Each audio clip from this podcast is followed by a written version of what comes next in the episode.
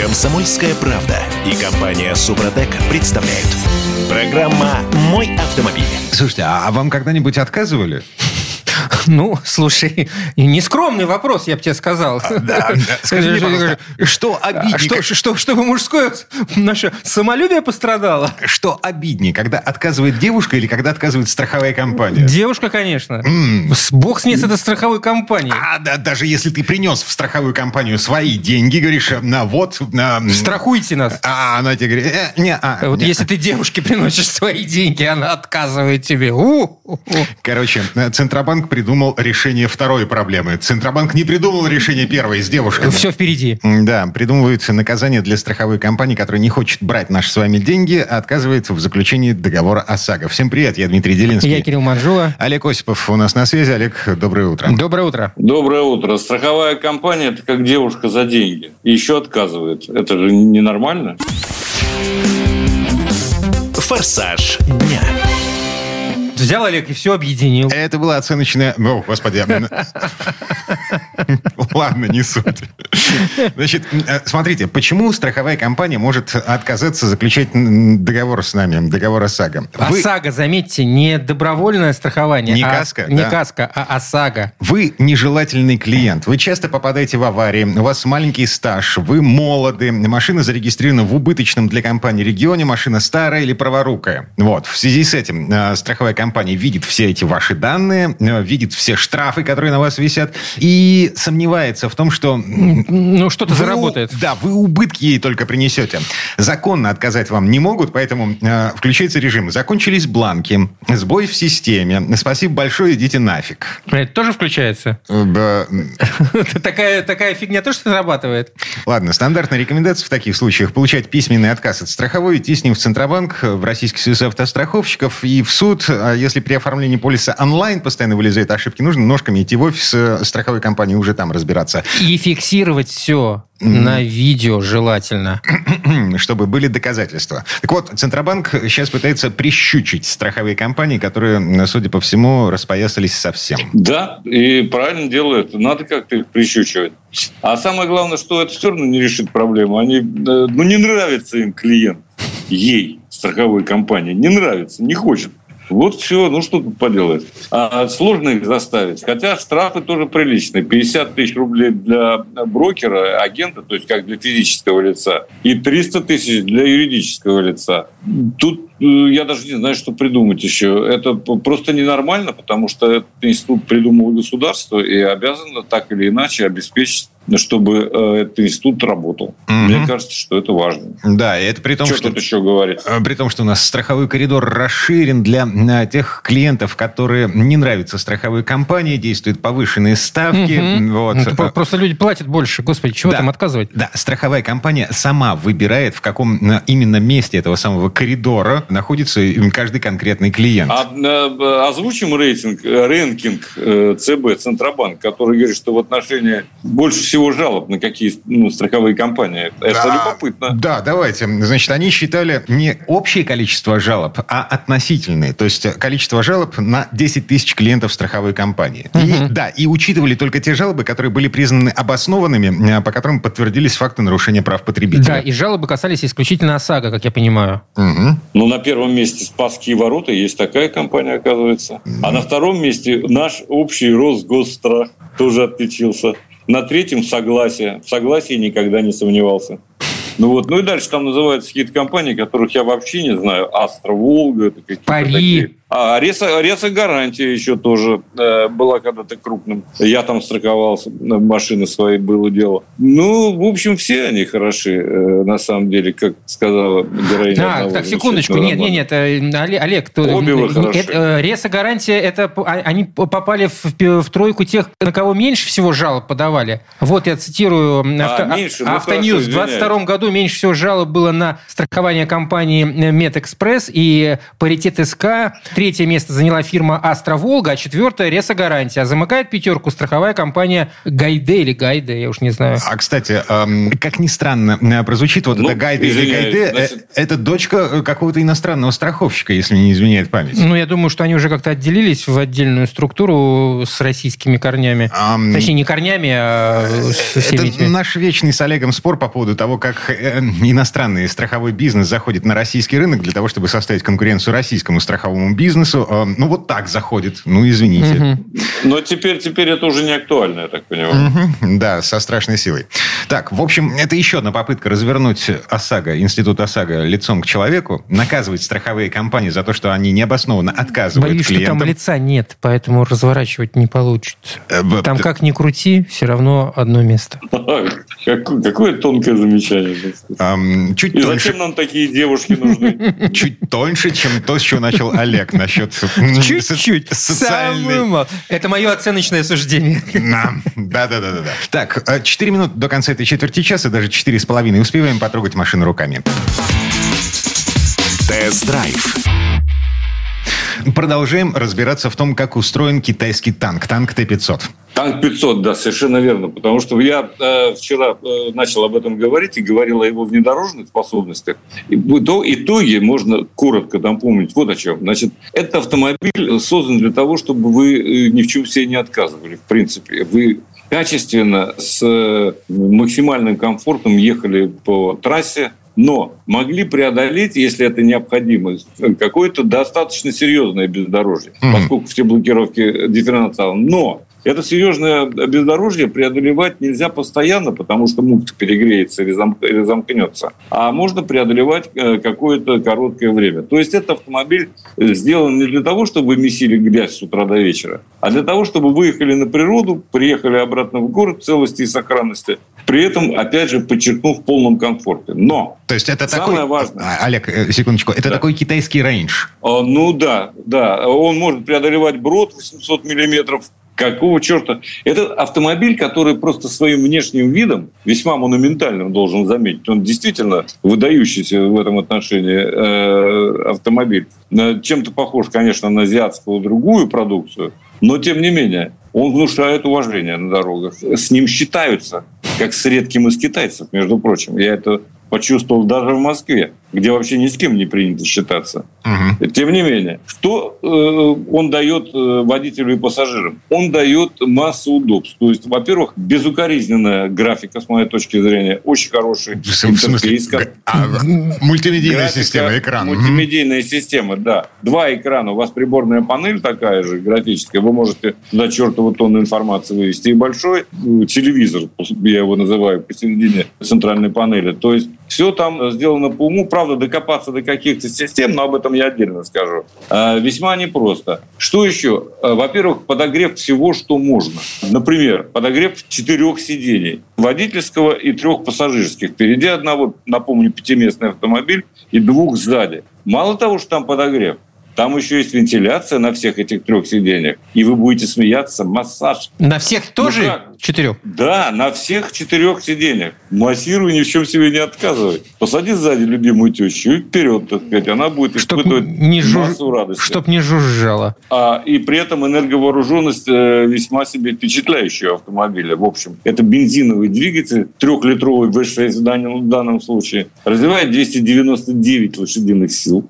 А в Китае немножко больше, у нас немножко меньше, но нормально, налоги. Да? И максимальный крутящий момент. Вот в чем э, главная фишка. 500 ньютон-метров, доступных уже с полутора тысяч оборотов. Это очень хорошая характеристика. Ну и с другой стороны две турбины, с одной и с другой стороны э, V6 же. Мгм. Поэтому он и способен, мало того, что ползать, он и способен разгонять этот самый э, большой такой э, А что за тран- А, кирпич? трансмиссия там какая? девятиступенчатая, девятиступенчатая а, обычная автоматическая трансмиссия, да. Э, Время разгона до сотни составляет 9,6 секунды. Максималка обозначена на отметке 180 км в час. По секрету скажу, там, где было мож- можно, я превышал это значение километров на 20. 200 он может ехать. Не надо, не знаю зачем, но просто так, чтобы испытать. так сказать.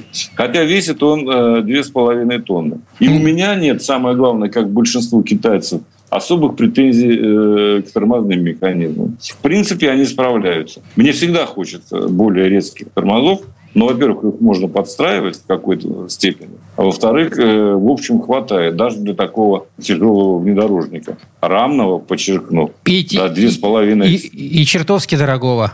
Ну да, а что сейчас дешево, скажите мне. Да, но это Ну, все равно д- дешевле, чем Range Rover или тот же 300-й крузак. Мгм. Сейчас, когда параллельный импорт, когда э, э, вернутся все, допустим, так сказать, конкуренты, я так думаю, что танку будет э, нелегко. Но, в принципе, он же продается на рынках не только российском. Он продается в Австралии, например, в Саудовской Аравии. А там знают толк в таких э, машинах. Мгм. Вот, собственно, для таких, для Махарадж он хорошо подходит. В общем, Очень удобно. э, в- С отличной шумоизоляцией, подчеркну. В, Всё, в- я в общем, понял. в, общем и в, в общем и в целом э, одобряем. А, в общем и в целом, да, если есть деньги, конечно, почему нет?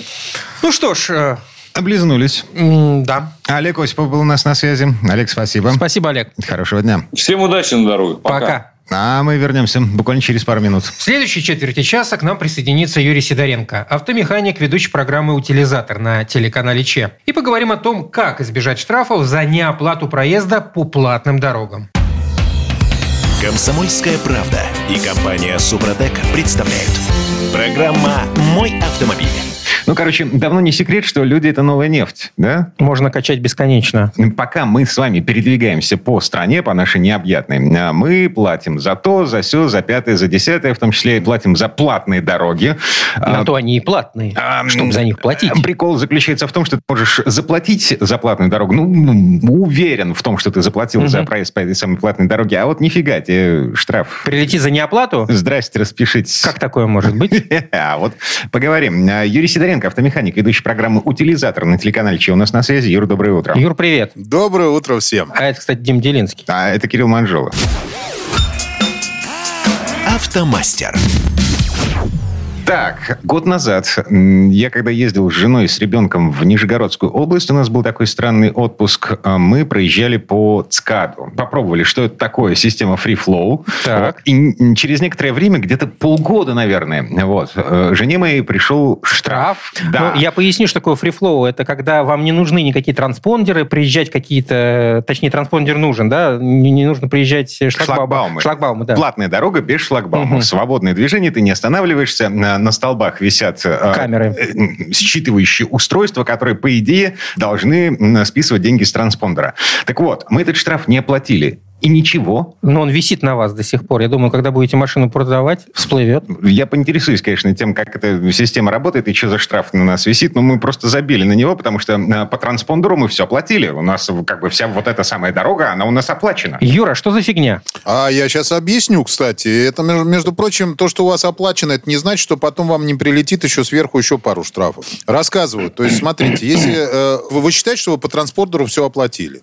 Такое есть, часто бывает. Смотри, об- да, смотри, на транспондере есть деньги. Их достаточно для того, чтобы э, оплатить эту дорогу в раз 10. Вот. И мы проезжаем просто под этими камерами. Транспондер периодически пикает, он живет там своей какой-то собственной жизнью, а мы не обращаем на него внимания. Вот здесь- Что мы сделали не так? А я объясню. Смотрите, у нас, ну, электроника, во-первых, ей доверять не особо можно. Понимаете, вот самое классное, когда есть пункт, то есть ты подъехал, ты заплатил деньги, и тебе открылся шлагбаум, ты проехал мимо. Здесь может что-то не считаться. Поэтому мой совет, я сам на это нарвался. Вот реально нарвался на эту историю. Потому что я езжу очень много, снимая программы, по стране езжу. Очень часто езжу как раз под скат. Это вообще для меня опасная вещь. Э, Поэтому я сейчас расскажу свой лайфхак, как лучше сделать в данной ситуации, чтобы потом не попасть на деньги. Когда вы едете под, по платной трассе, то есть вы заходите на сайт там Автодора и посмотрите, пожалуйста, сколько стоит вот эта платная трасса в каком месте, чтобы понимать, сколько вы должны вообще будете оплатить. Потому что вот, например, при движении под скаду все привыкли, что у нас там легковая машина стоит там, ну, 280, там, 300 рублей. Это нормально. За участок. За участок, да. Вот на ЦКАДе есть короткий участок, который стоит 1060 рублей. Сколько? Тысяча 60. И причем участок не,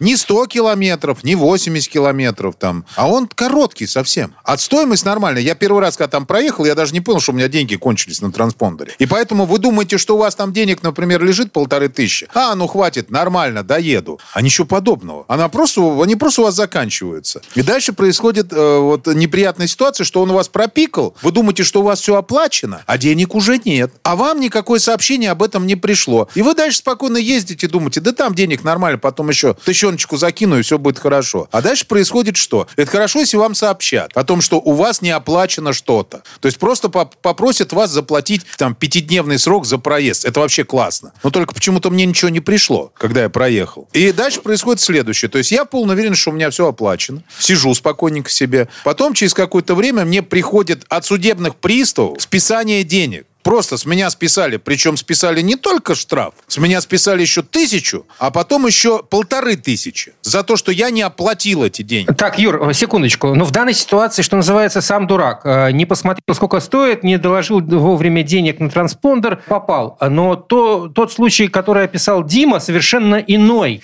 Там а. был, был факт оплаты. И, насколько я понимаю, Дима, у тебя есть э, тому подтверждение. И... А, слушай, честно говоря, я не заморачивался этой историей история настолько. Я, я просто увидел, что, значит, висит какой-то штраф, потом он что-то куда-то... Нет, вот... на транспондере ты видел, что с, с тебя сняли деньги? А как он увидит? Это надо... А, секундочку. Приложение. Секундочку. У нас, например, э, в Петербурге есть приложение, да, наверняка ну, не есть... только в Петербурге, оно есть везде. Приложение, ну, да. оно есть. И действительно надо в него заглядывать. Вот как раз это лайфхак, который я теперь делаю всегда. Я проехал по платной дороге, я с чего начал? Надо изучить участки, которые вы проезжаете. Дальше посмотреть, все ли участки у вас оплачены. Потому что у вас может сняться за ну, подскаду по движению за три участка, а за один не снялись деньги. За него придет штраф. Вот и все. А пропикать он пропикает все равно. Транспондер-то увидится. Просто, понимаете, система электрона, она до конца не работает. И по идее должно быть как? Он увидел, что он пропикал, да, что он ваш транспондер увидел. Отлично. А дальше вам тоже должно прийти сообщение о том, что у вас недостаточно средств, чтобы оплатить. Оплатите, пожалуйста, это отдельно. Вот и все. Или добросьте денег. Но, к сожалению, такого не происходит. И потом бодаться из-за этого. Просто, ну, мы же понимаем, что там не такой получается глобальный штраф, чтобы тратить на э, его как-то сказать... Эм, оспаривание? Оспаривание, да, 4-5 дней ну, потом ходить в суд. Ну, то есть, ну, и мне потом обратно пришло э, от судебных приставов решение о том, что штраф наложен на то, что я не оплатил проезд, потом судебные приставы выставили свою тысячу, и потом еще выставили вот эту сумму, которую я должен оплатить. Я... А все от того, что штраф выписывают за неоплаченный проезд по камере. Камера считывает номер, и, соответственно, бумажка пришла. Они я вообще не понимаю, зачем вся эта ситуацию э, прикручивать этих, э, господи, приставов приставов. Почему нельзя решить до э, судебно всю эту э, ерунду? Ну, потому ну, что люди не платят. А ну, как? Автомобиль... Э, ну, секундочку, ты, Юр, сказал, что тебе никакая там бумага не приходила, предположим, там, не знаю, уведомление, что господин такой-то, такой-то, вы не оплатили проезд там-то и там-то, будьте любезны, оплатите в течение такого-то срока, вы оплачиваете, и все. И не нужно никаких вот этих вот э, разбирательств.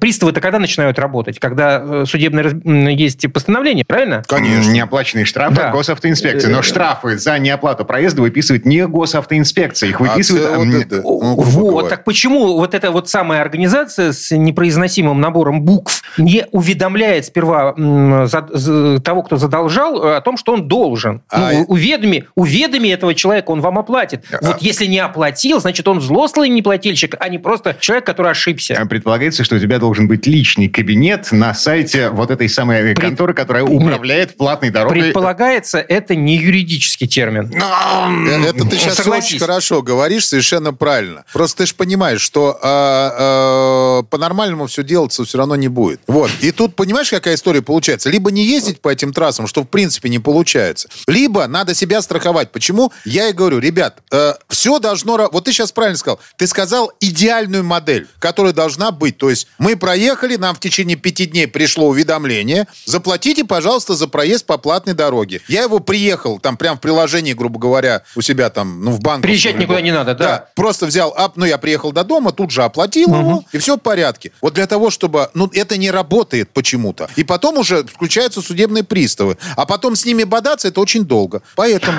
поставили приложение, зашли на Автодор, посмотрели свой путь. Если там что-то есть, то надо это оплатить, доплатить, перекинуть и так далее, чтобы не было неприятностей. Вот. И все Спасение утопающего – дело рук самого К утопающего. сожалению, это так. Мы поэтому мы, мы не осуждаем то, что происходит. Просто надо понимать, что все эти электронные вещи, они могут не работать, могут не сработать. Могут, могут... Знаешь, что самое интересное? Я могу сказать, я делал один раз запрос по поводу того, что у меня все оплачено. То есть у меня не оплачено, но мне ничего не пришло. А мне, знаешь, что прислали? Что мне отправлялось такого-то числа. Откуда они это взяли, я не знаю. Я говорю, а у меня не приходило. Они говорят, а вам Это- отправлялось. Вот у нас бумага есть. И до свидос. А то, что ты не получил, ну извини.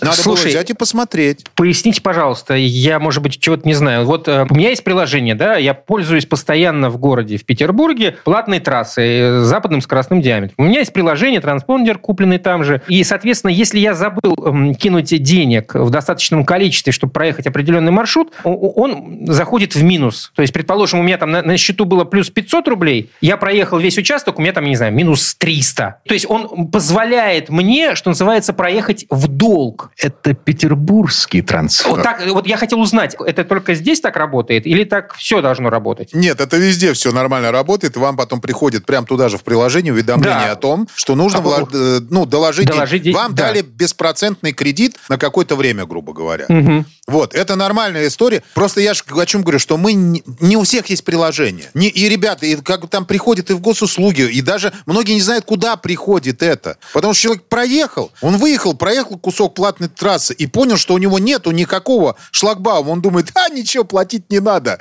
Надо. Большой брат за вами следит. Везде. А, э, Большой брат становится немножко больше. Я, Он, ра- он растет, Да. как на дрожжах. Значит, э, э, вот эта трасса новая М12, вот, она тоже free flow. Ага. Это, во-первых. Во-вторых, правительство наше разрешило регионам самостоятельно устанавливать штрафы за неоплаченный проезд по платным Сумму дорогам. ты имеешь в виду? Да, сумму штрафов. Но дали коридор. Коридор дали в любом случае. То есть выше, например, полутора тысяч пока. Но я не видел ни, одна, ни один регион, который будет брать по 50 рублей штраф. То есть, по- по-моему, было бы, глупость было бы странно, если проезд стоит тысячу, а штраф 50. Да. Господи ты бог ты Ну да, так, что там все равно будут нормальные штрафы, причем штрафы уже считываются за каждый участок. Платная дорога в нашей стране – это уже ну, реальность, с которой надо мириться. А как любая реальность в нашей стране, приносит разные сюрпризы. Поэтому от сюрпризов надо страховаться. Страховаться надо, страховаться. И пользуясь нашими советами. Я считаю вот так вот. Предупреждены, значит, вооружены. А, Юрий Сидоренко, автомеханик, ведущий программу «Утилизатор» на телеканале «Чей», большой путешественник по России, в том числе по платным дорогам. Юр, спасибо. Спасибо, Юр. Хорошего дня. Большое спасибо всем, удачной дороги. А мы вернемся буквально через пару минут. В следующей части программы у нас журналист и летописец мирового автопрома Александр Пикуленко. Послушаем историю о последнем большом бензиновом кабриолете «Мерседес Майбах». Комсомольская правда и компания Супротек представляют. Программа «Мой автомобиль». Помните детсадовский анекдот такой? Ты- Как, как это? Как всегда издалека, ну... В шуе э, Я не, зна- я, бал. не, я- я не знаю этого анекдота, извини. Он- Серьезно? Он, не эфирный, получается, судя по твоему хитрой улыбке. Ну, короче, э, Роскомнадзор нас может взять за Ага. причинное место, э, если мы... м, Его произнесем. Ладно, так или иначе. Федор Буцко у нас на связи со свежими впечатлениями от поездок по России, в Шую в том числе. На Федь, доброе утро. Доброе утро. Да, вернулся с направления на Шую. Дорожные истории. Так, и все-таки, Шуя э, или Шуя? Ну, Ну, Шуй, Шуй, конечно, ну, Шу- ну, ну, секундочку, Шуй. князья шуйские ведь. Но местные люди любят шутить на этот счет, и я не раз слышал о том, что там, ну, когда придет автобус на Шую? Вот это я прям сл- слышал неоднократно, потому что я бываю в тех местах. Вот, это прекраснейший из городов, вот эта самая Шуя. Она, безусловно, достойна того, чтобы стать частью маршрута «Золотое кольцо». Это вообще- Это один из лучших городов Ивановской области. А еще там недавно началась благодать, такая постепенно начала распространяться на этот славный город, потому что там стала делать остановку «Ласточка». Это вот скоростная электричка, которая курсирует между Москвой и городом Иваново. Угу. Который, кстати, по непонятным причинам почему-то не переименовали обратно в Иваново-Вознесенск. А то так, знаешь, город Иваново. Иначе Иваново это же село по названию, а так вот город. Ладно, не важно, суть не в том. «Ласточка» стала останавливаться, добираться стало проще, в городе стало как-то чуть побольше, кажется, денежек, или как-то в целом это все выглядит получше. И я просто несколько раз бывал в Шуе за последние 10 лет и вижу, что она хорошеет и хорошеет, и вообще э, это клево. Ну, бог с ним, с поездом. А мы, мы с вами едем на машине, тут надо определиться сразу с маршрутом, ну, смотря откуда вы едете. Если вы едете, как я, со стороны Москвы, есть несколько путей. То есть, можно проехать, например, красивым маршрутом по Ярославке и через совершенно чудесный древний город Юрьев-Польской. А можно поехать, например, вернуться в другую сторону, поехать по Владимирке, она же трасса М5, Урал. Там, э, вообще-то, она такая забитая всегда была машинами, очень много по ней едет э, трафика, и, собственно говоря, очень хорошо, что сейчас открыли пока, к сожалению, только небольшой фрагмент скоростной трассы М12, это, которая должна была стать э, частью транспортного коридора Европа-Западный Китай. То есть китайцы свою часть построили, а мы ее там как-то у себя там подстраиваем по чуть-чуть. Я прокатился, не мог не прокатиться по одному из открытых участков. И хочу сказать что я, сразу, что я очень жду, когда эта дорога будет завершена, потому что ездить там в Муром какой-нибудь можно будет из Москвы просто в лед, а Муром тоже прекрасный город. И мы, конечно, можем быть с вами недовольными тарифами на трассах, там вот э, дороговато на этих платниках, но я должен сказать, что ездить по таким дорогам, а это дорога высшей категории, это очень приятно, потому что дороги построены на славу. И часть пути ехал в дождь, вода на дороге вообще не стоит, она как, знаете, дематериализуется, потому что под уклоном правильно дорога стоит, то есть там воды нету, там все прекрасно. Э, есть много таких длинных поворотов, потому что трасса обходит населенные пункты, там вообще она, она не прямая. А, но вот эти повороты длинные, они выстроены с э, идеальным профилем, да, и они по очень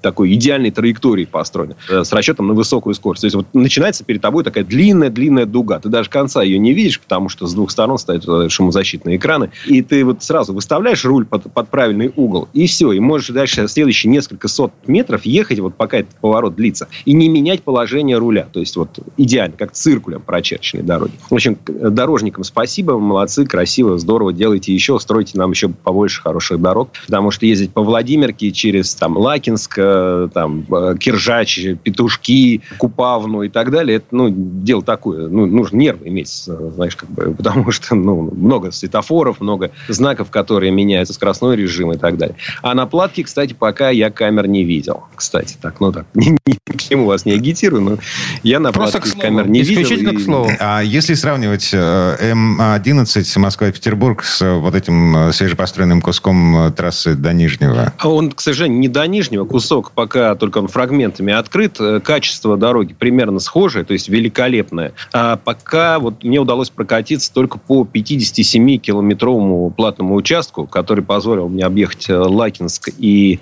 Петушки. Да, и, собственно говоря, он, честно говоря, коротковат. На него ехать приятно. Заплатил я не так много, 258 рублей, ну, считай, 5 рублей километр. А, и точно не пожалел о потраченных деньгах. А вот на контрасте с э, загруженным шоссе, с Владимирским трактом, я его, кстати, назвал выше там федеральной дорогой М5, она на самом деле М7, конечно. Вот, и, в общем, получаешь э, удовольствие, едешь быстро и с ветерком. Ну, окей. И едешь в Шую. Шуя. Шуя. Да, это 300 с небольшим километров от Москвы, и вы проезжаете, в частности, Суздаль, или он у вас где-то там в стороне чуть остается, в зависимости от вашего маршрута. Суздаль абсолютно прекрасный город, но он так давно обласкан деньгами массового туризма, совсем, э, что из этого вытекает, и хорошим, и там не очень. А, а вот э, Шуя не залакирована. Э, Шуя – это очень живой город. Например, в классном доме в стиле ар-деко стоит такой двухэтажный особняк великолепный. На первом этаже может быть, например, магазин электроинструментов, а не только хипстерская кофейня или офис банка. Да?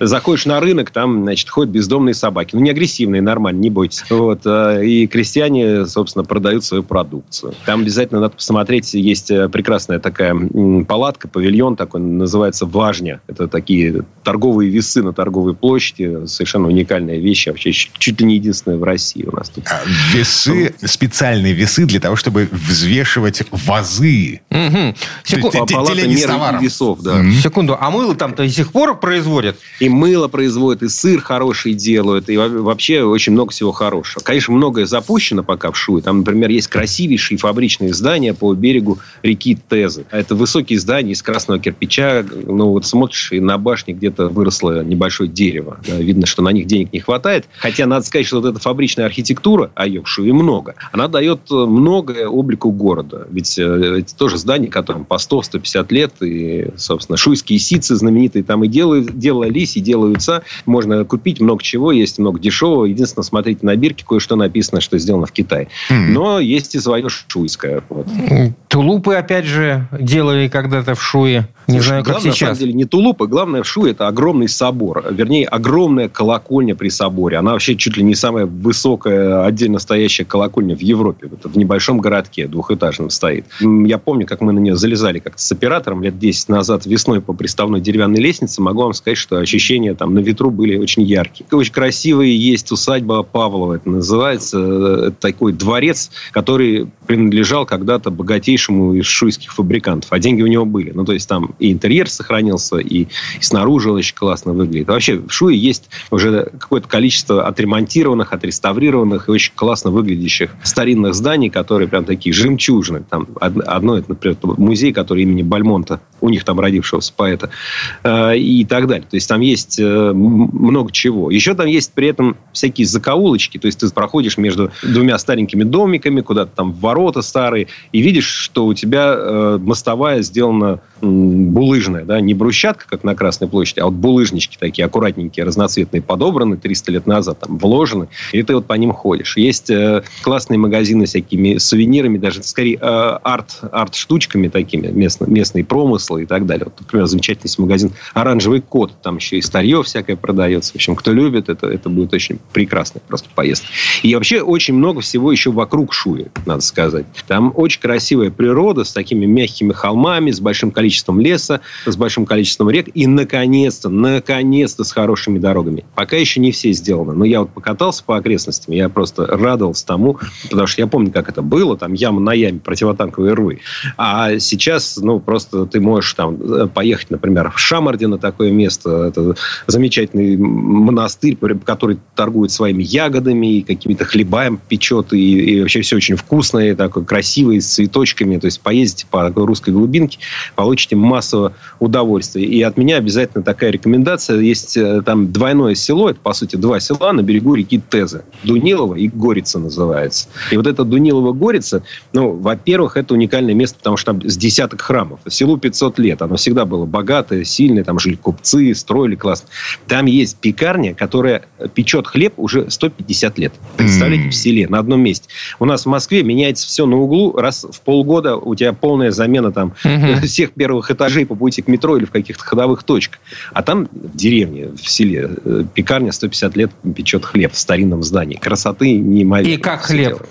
Я был там в понедельник. Ага. понедельник это их выходной, поэтому я не могу тебе ответить, как там хлеб. Но судя по тому, насколько вкусно э, кормили меня в окрестностях, какие замечательные ягоды, всякие какие-то морсы, пирожки бесконечные. То есть, если хотите поправиться на немножечко, то доезжайте туда, поешьте пирогов, поешьте местного сыра. Там есть хорошая сыроварня прям в Шуе. Но она, по-моему, одна. Так что найдете, не забудьтесь. Вот.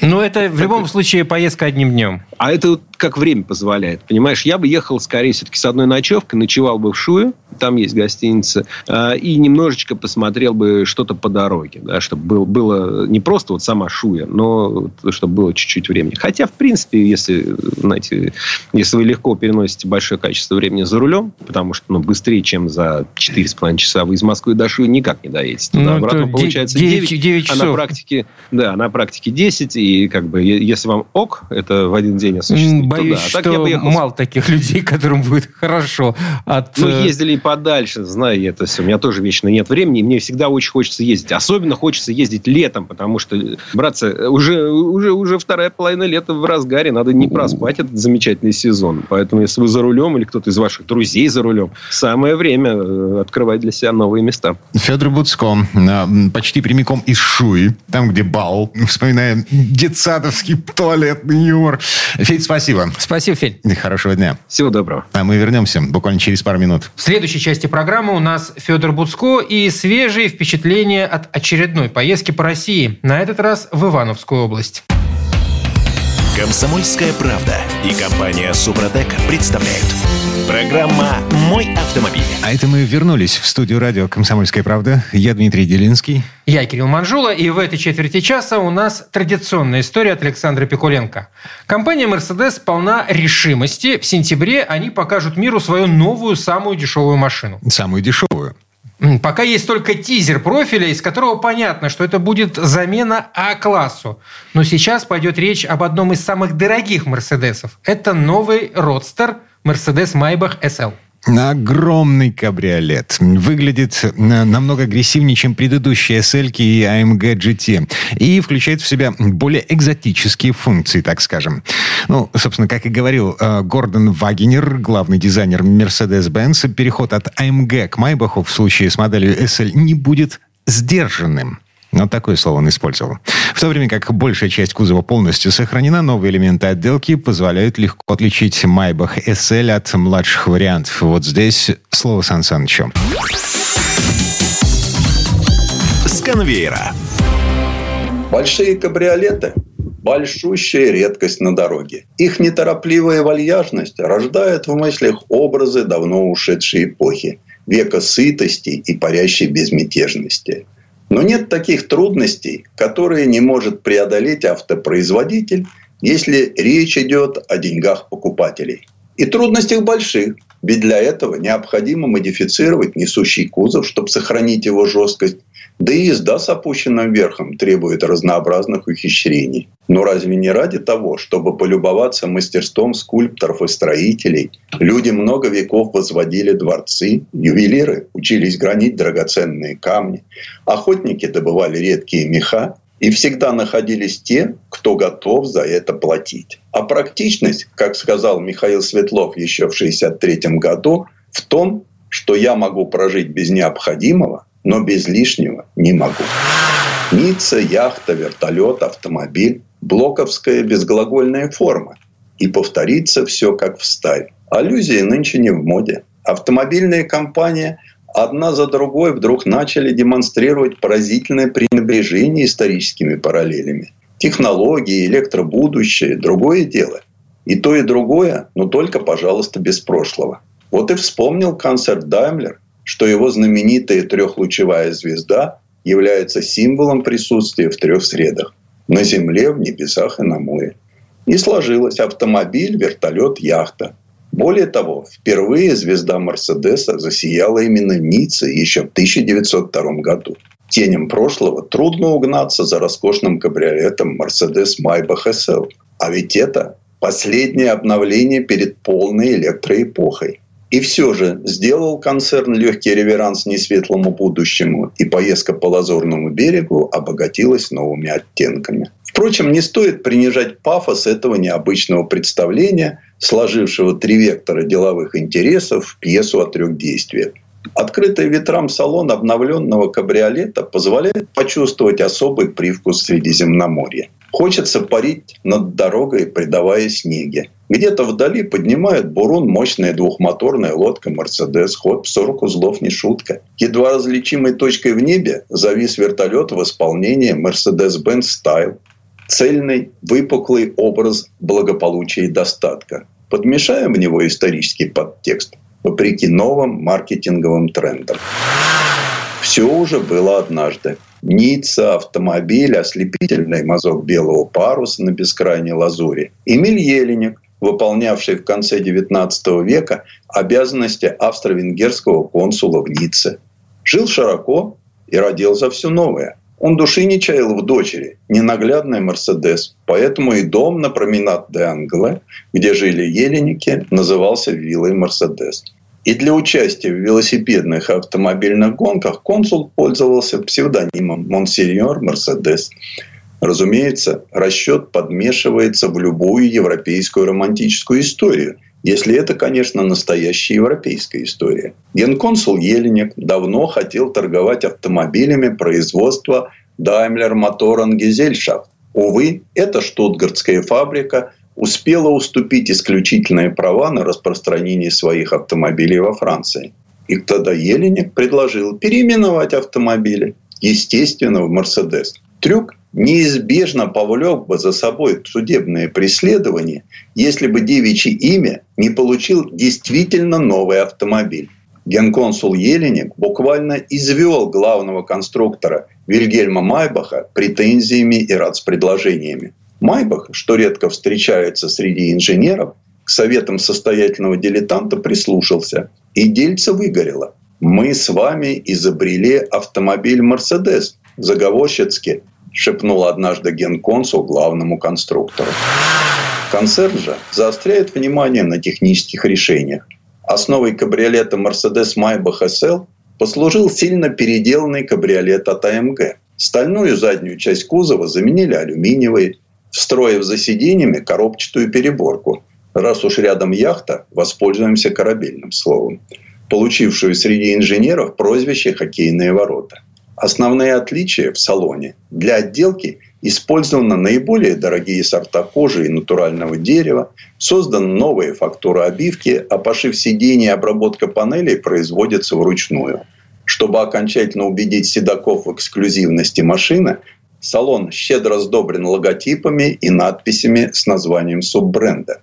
Ведь в целом интерьер здесь точно такой же, как у обычного кабриолета. Эмблема со сдвоенной буквой «М» также проецируется на асфальт при открывании дверей. Электрогидравлический привод убирает мягкий верх за 20 секунд. Чтобы салон не задувало, можно одним нажатием кнопки поднять дефлектор над ветровым стеклом, а другим включить обдув плеч теплым воздухом. Голову пассажиров при аварии защитит мощная дуга безопасности. В доли секунды ее поднимут пиропатроны. Такое решение дань стиля. Не принято, чтобы что-то нарушала законченность линии роскошного кабриолета. В таких автомобилях вообще стиль превалирует над замыслом. Закрытый кузов явно практичнее. Значит, выбирая кабриолет, покупатель движен чем-то еще. А это еще проявляется все чаще, если верить спикерам Daimler AG. Mercedes Maybach SL уже в базе оснащен всеми возможными для модели опции – включая пневмоподвеску, а также кристаллы Сваровски в фарах. Салон, как и подобает эксклюзивному автомобилю, у кабриолета по-настоящему роскошный и даже чем-то напоминает круизную яхту. Декоративные вставки из полированного алюминия и натурального дерева, великолепные кожаные кресла, фоновая светодиодная подсветка. В комплект входит набор из четырех кожаных сумок с фирменными логотипами – Снаружи Mercedes Maybach SL Cabrio отличается от более простых версий обильным использованием хрома, оригинальными 22-дюймовыми колесами и шильдиками на передних крыльях. Выбор роскошных четырехместных кабриолетов крошечный. Марки можно пересчитать на пальцах одной руки. Техническую начинку для Mercedes Maybach кабриолет позаимствовали у заряженного AMG. Так что под капотом здесь разместился 6-литровый V12 с двумя турбинами, выдающий 680 лошадиных сил и целые тысячи ньютонов крутящего момента. Увенчивая семейство Mercedes-Benz S-класса подобным автомобилем, концерн атакует не только своего извечного оппонента BMW, но и более дорогие Bentley и Rolls-Royce. Наиболее мощная версия по цене приближается к британским кабриолетам. Шагнет ли Даймлер АГ дальше? Ответ – нет. Кабриолет завершает свою жизнь в семействе С-класса, настаивает в Штутгарте. Возможно, это и так. Модель вполне самодостаточна и даже в чем-то избыточна. Скажем, ее бортовая климатическая установка способна наполнять салон ароматами и озонировать воздух. Но кто скажет, какие сигналы завтра пошлет рынок? Ведь поняли боссы концерна, что именно сейчас необходимо вложиться в постройку моторных лодок и в роскошные вертолеты. К слову, по примеру Audi, концерн Daimler принял под свое покровительство прославленную, новую обнищавшую итальянскую мотоциклетную марку MV Agusta. Голый маркетинг или нечто большее, влияние общности сред. Так или иначе, расчет срабатывает. Все 10 лодок, построенные на британской верфи Сфиллер Эрроу Марина, проданы. Главное, что в одну страну разрешено отгрузить только одну лодку. И турецкий флажок на хвостовом стабилизаторе вертолета неспроста. Роскошная воздушная машина уже обрела своего хозяина. Ее первый среди авиакомпаний заполучил османский оператор. и получит еще не одну. Ладно бы только богатая отделка, а представляете Wi-Fi в воздухе. Важным достоинством вертолета является защищенный рулевой винт «Финистрон», позволяющий пассажирам садиться и выходить, не дожидаясь остановки двигателей. «Финистрон» дает возможность вертолету опускаться на небольшие площадки, практически где угодно. Элегантная лодка, безопасный и комфортабельный вертолет. Важнее другое. Пришвартовываясь и приземляясь, человек не идет пешком. Он пересаживается в достойный автомобиль. С конвейера. Сан Саныч, спасибо. Это был Александр Пикуленко, летописец мировой автомобильной индустрии. И у нас на этом все на сегодня. Дмитрий Делинский. Кирилл Манжула. Берегите себя. Программа «Мой автомобиль».